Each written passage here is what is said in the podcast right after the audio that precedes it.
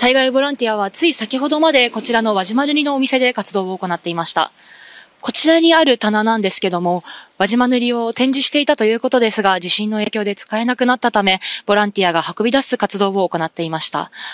また、先ほどまであの、奥に見えるあの災害廃棄物などは店の人だけでは仕分けが追いつかないということで、こちらの仕分けの手伝いもボランティアが行っていました。今朝7時前、およそ30人のボランティアは金沢市をバスで出発。およそ3時間かけ輪島市に到着しました。昨日、珠洲市で震度4を観測する地震が発生するなど、能登地方では引き続き余震が懸念されることから、集まったボランティアに地震が起きた際の対策などが呼びかけられました。昨日のように4以上の地震があったときは、えっと、すぐに手を止めて、えっと、安全な場所に退避してください。最初は、あの、被災者の方に何か助けになることはやりたいと思ってたんですけど、ボランティアで来てる以上、まあ、自分自身が怪我をしたりしたらそこでそこの人の迷惑になっちゃうのでその辺も気をつけながらあのしっかりボランティアしていきたいと思います。輪島市の災害ボランティアはこの後午後2時半頃まで市内中心部の被災した家屋で活動を行う予定です。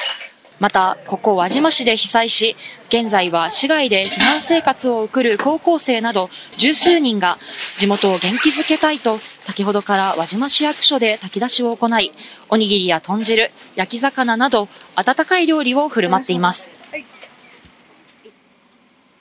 なんか能登の明るい未来に向けて復興しようかなって思ってくれる人がいたらいいなって思ってます。もう他の被災者の方と共感し合いながらっていうか、その気持ちを共有しながら、なんか前に向けたらいいなと思ってます。輪島市での災害ボランティアは、次回は16日金曜から3日間、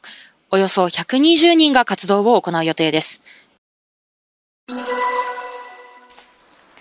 この事故は先月27日未明、宜野湾市の国道58号で車道に横たわっていた市内在住でパート店員の玉木真由美さんがタクシーにひかれ死亡したものです。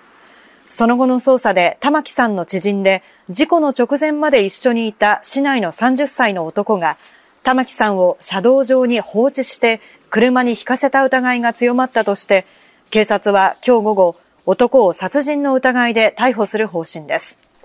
男は今月1日、玉木さんの親族に対する別の脅迫事件で逮捕されていて、警察は2つの事件の関連も調べています。NATO は加盟国が攻撃を受けた場合、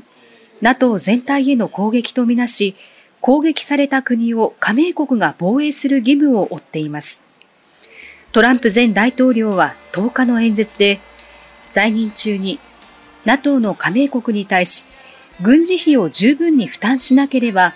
ロシアが攻撃をしてきても、アメリカは防衛しないと伝えていたことをストルテンベルグ事務総長は11日声明で、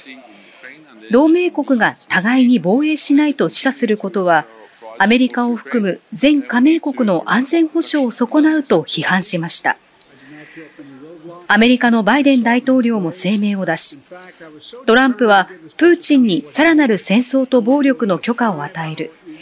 自由なウクライナに対する残忍な侵攻を続けさせ、ポーランドとバルト三国にも拡大させることを認めるものだとして、ゾッとするほど危険だと非難しました。イスラエルのネタニヤフ首相がアメリカ ABC テレビのインタビューに応じた内容が11日公開されました。ガザ地区南部のラファが多くのハマスのテロリストが残る最後の砦だとして地上作戦について我々は行うと明言しました。こうした中、イスラエル軍は12日、ガザ地区南部で攻撃を行ったと発表しました。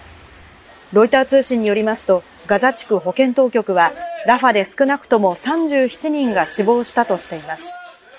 ハマスが運営するメディアは11日、ハマス幹部の発言を報じ、イスラエルがラファで地上作戦を行えば、人質解放の交渉は吹き飛ぶだろうと警告しています。AP 通信によりますと、ラファにはガザ地区の人口230万人の半数以上が避難していて、さらに多数の犠牲者が出るとの懸念が広がっています。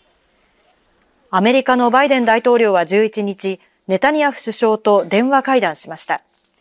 バイデン氏は、ラファに避難している市民の安全を確保する計画を策定するまで、軍事作戦を進めるべきではないと伝えました。